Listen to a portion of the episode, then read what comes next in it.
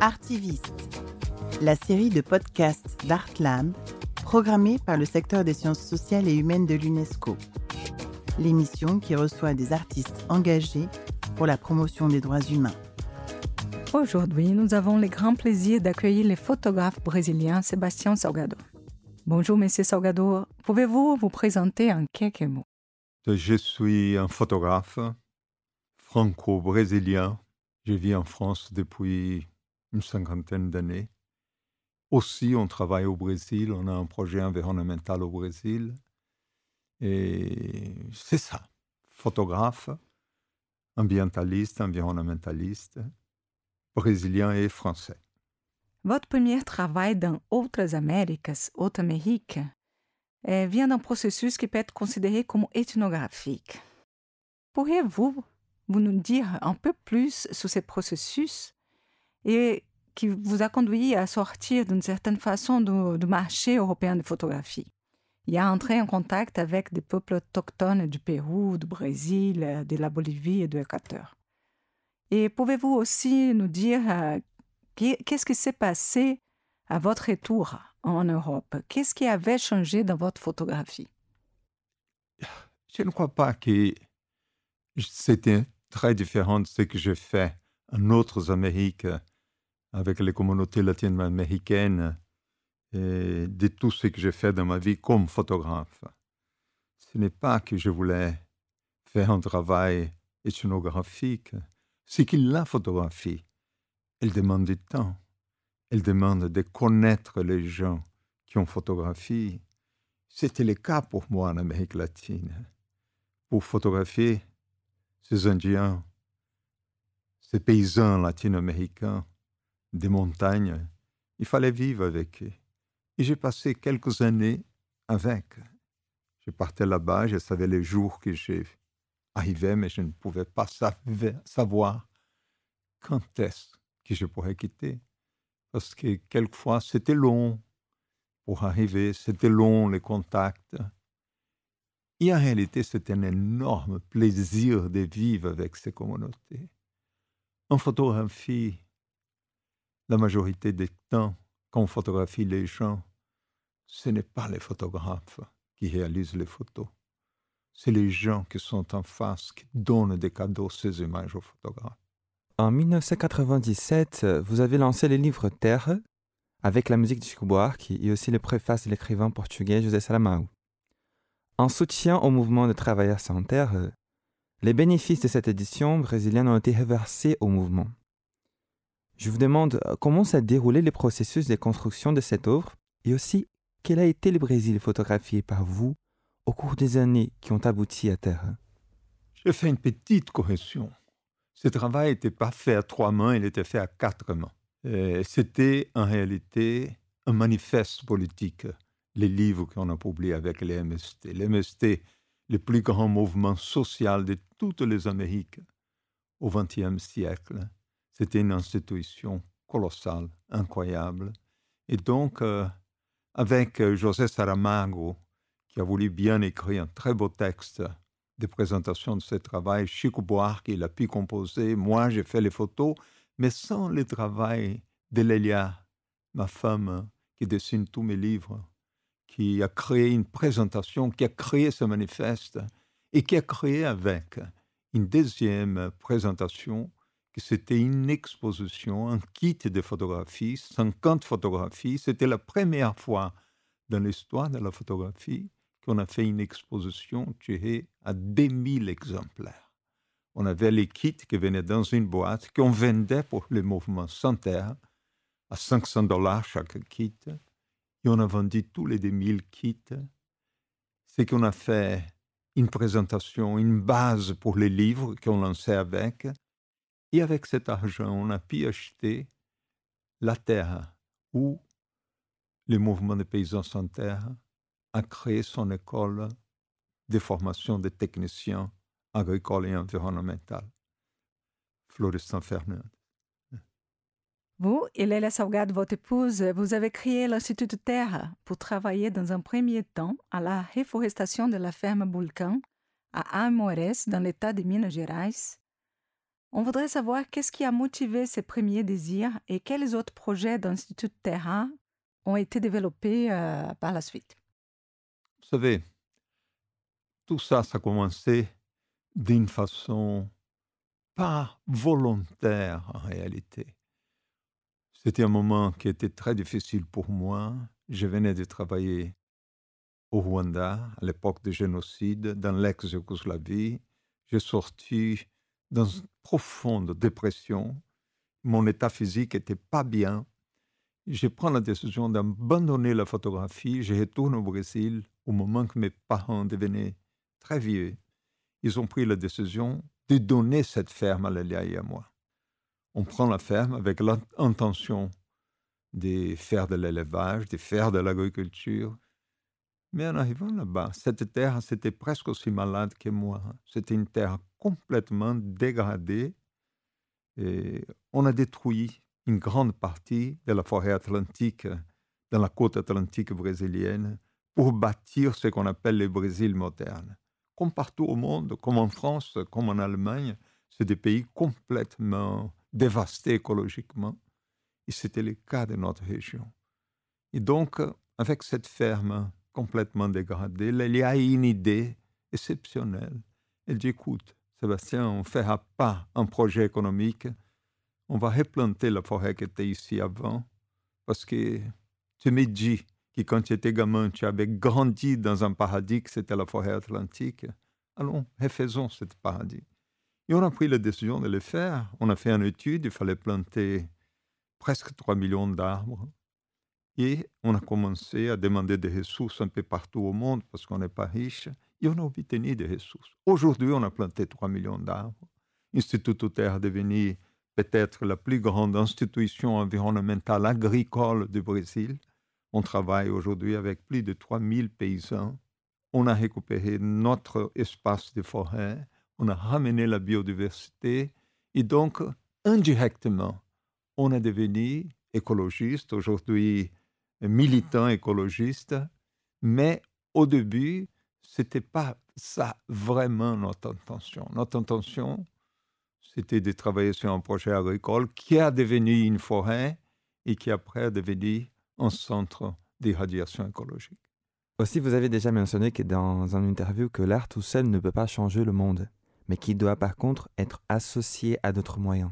Au début des années 2010, il y a eu la création du projet Genesis, qui a utilisé votre œuvre du même nom pour stimuler les débats sur l'environnement dans des écoles et a généré par la suite une production de projets graphiques par les étudiants.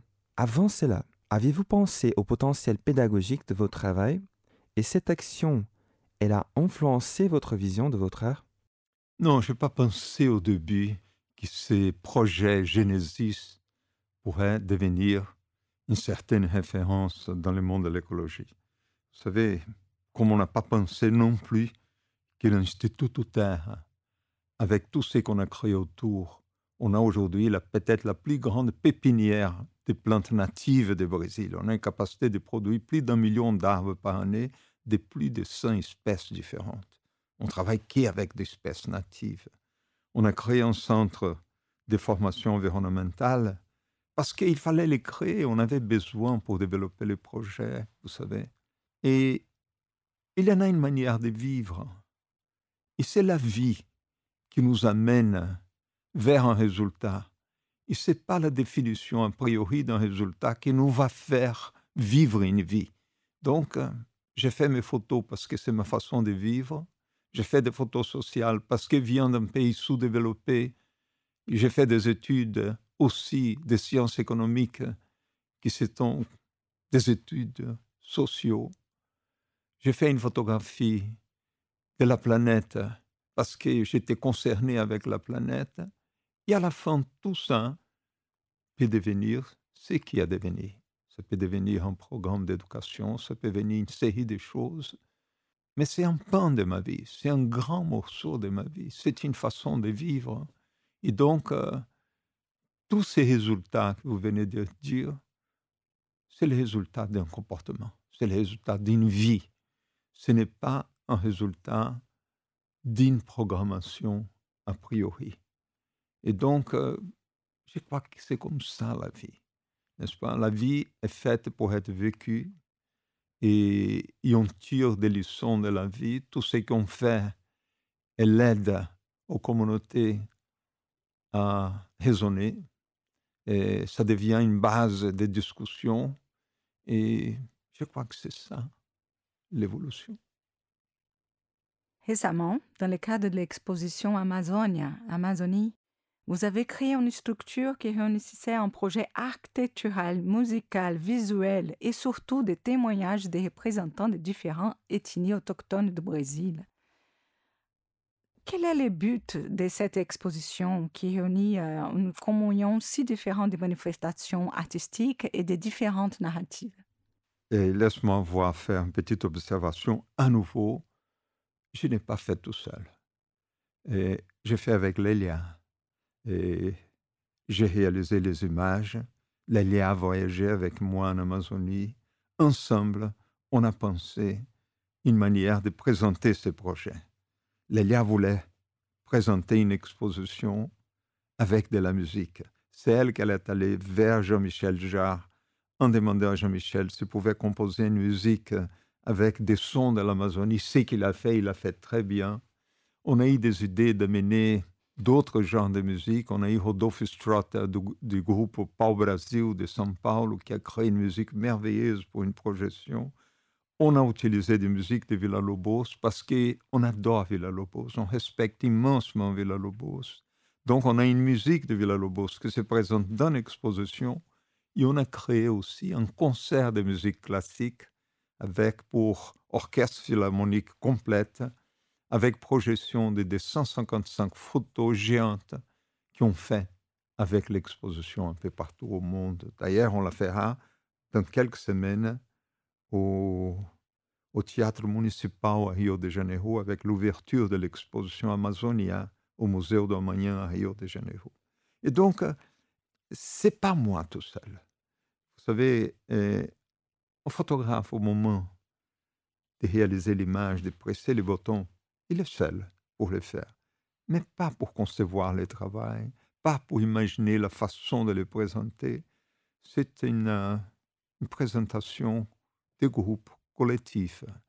Je dis souvent que je ne crois pas que mes photos tout seules peuvent changer le monde, mais mes photos avec les organisations non gouvernementales, avec les organisations internationales, avec les journalistes, avec l'information, avec les, designers comme Lélia, ma femme, qui m'aide à mettre en forme mon travail. Je crois qu'ensemble, on peut participer dans un processus de transformation de la planète. Je ne crois pas à l'individualisme. Je crois qu'on a une communauté et on doit penser d'une façon communautaire. Dans cette même exposition, Amazon et M. Salgado, vous entrez à nouveau en contact avec la communauté dans un processus encore très intime. Mais cette fois-là, vous enregistrez encore les discours. En pensant de, Terre à Amazonia, qu'observez-vous dans la transformation du Brésil entre un projet et l'autre? Dans les deux cas, comment observez-vous la relation avec la Terre et l'événement Oui, le, Brésil est dans un processus euh, des évolution, j'ai dit évolution historique, je ne dis pas évolution dans les bons sens ou mauvais sens des choses. Regarde bien, quand j'étais gamin au Brésil, il y a 50-60 ans, le Brésil était plus de 92% un pays rural. Aujourd'hui, on est un pays à plus de 92% urbain. C'est que les Européens ont mis 500 ans pour urbaniser, on a mis 50 ans. Et ça a engendré des problèmes incroyables qu'on a, qu'on les vit, qu'on les souffre. On vit dans un procès dialectique d'évolution. Je, crois à l'évolution, je crois qu'on va vers un pays qui aura une maturité, qui aura une autre qualité de vie.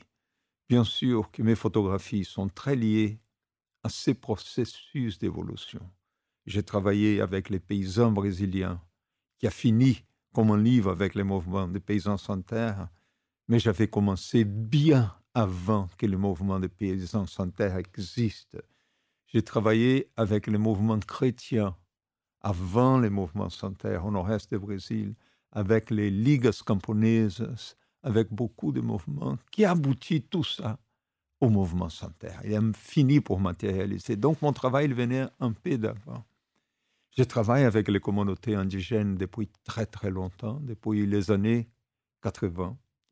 Et pour moi, c'est extrêmement important de présenter ces communautés parce que l'Amazonie brésilienne, en plus d'avoir la rétention des principaux biomes des forêts tropicales de la planète, la plus grande concentration de biodiversité, être responsable de la distribution de l'humidité dans la planète, l'Amazonie, elle insère au sein d'elle-même peut-être la plus grande concentration culturelle du monde.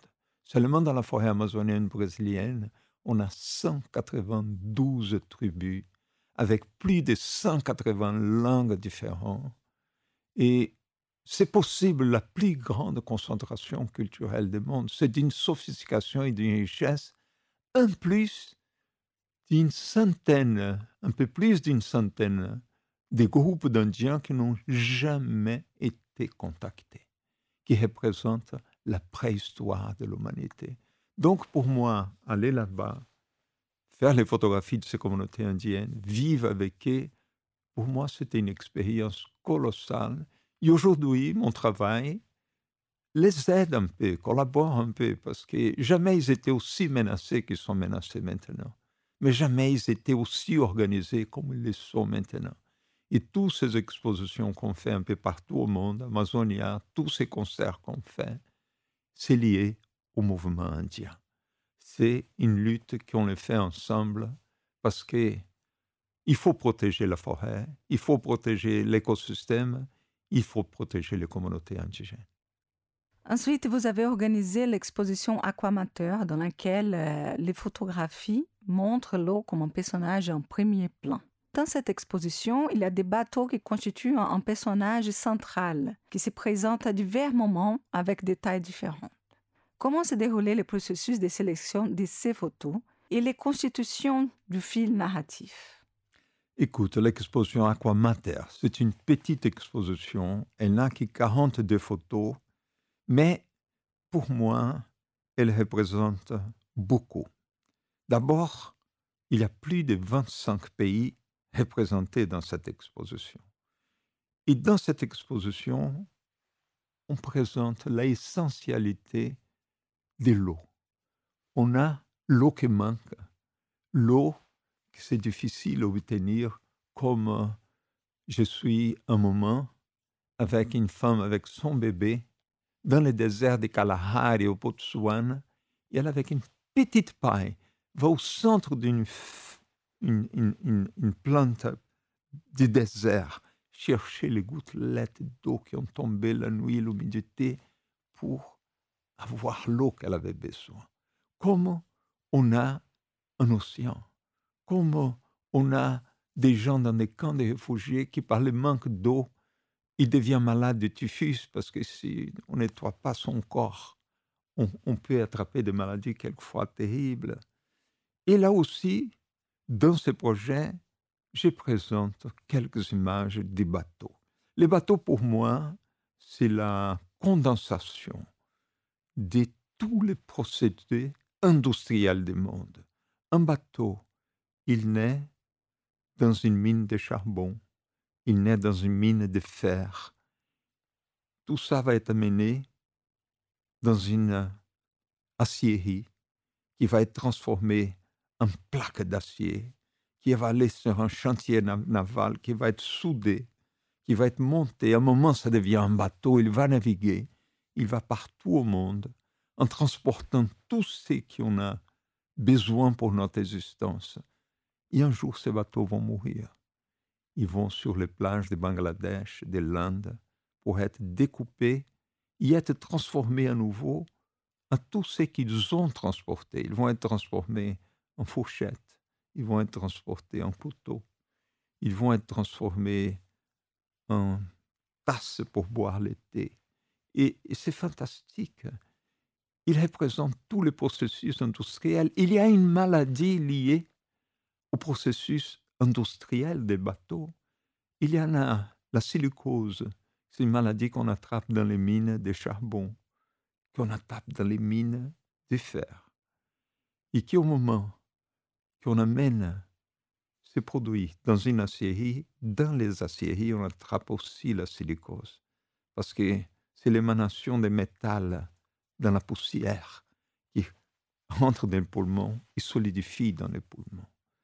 Et au jour que ces bateaux vont au Bangladesh pour mourir, qu'on les découpe au massicot, toute cette évaporation qui va produire le métal en fonte, il va transmettre la même maladie, la silicose.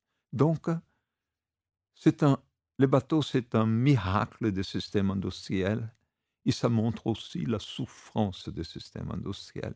Et pour moi, tout ça, c'est représenté un peu dans cette exposition Aquamater. En plus de photographies, M. Salgado, le projet architectural place une maloca, c'est un style de résidence indigène, au centre d'un quartier d'affaires à Paris. Alors, pourquoi organiser cette exposition à la Défense? C'est intéressant. C'est un, projet euh, architectural et de M. Vélez, un architecte euh, colombien, qui a construit un énorme espace d'exposition dans la forme d'une maison indienne, d'une maloca. Et la placer là, à la Défense, où c'est l'endroit peut-être le plus aride de la planète, c'est un endroit extrêmement moderne, mais tout en béton, tout en acier, tout en verre. Il n'y a pas même de verdure. Et qu'on pose au centre de ça un bâtiment complètement écologique, complètement fait en bambou, complètement recyclable, un bâtiment qu'on va le démonter de là et on va remonter l'exposition dans quelques jours à Genève. Après, on va l'amener à Lisbonne, on va l'amener cette exposition un peu partout. Pour moi, ça forme un énorme contraste. C'est fabuleux bâtiment au milieu d'un endroit peut-être le plus aride du monde. Enfin, Monsieur Salgado, nous aimerions savoir comment vous observez au fil des temps la conjonction de la photographie avec les questions sociales dans lesquelles vous vous êtes impliqué tout au long de votre vie. Comment est-ce que vous voyez ces processus? Comment ils se déroulent au fil du temps? Mon langage, le langage photographique, est un langage profondément esthétique.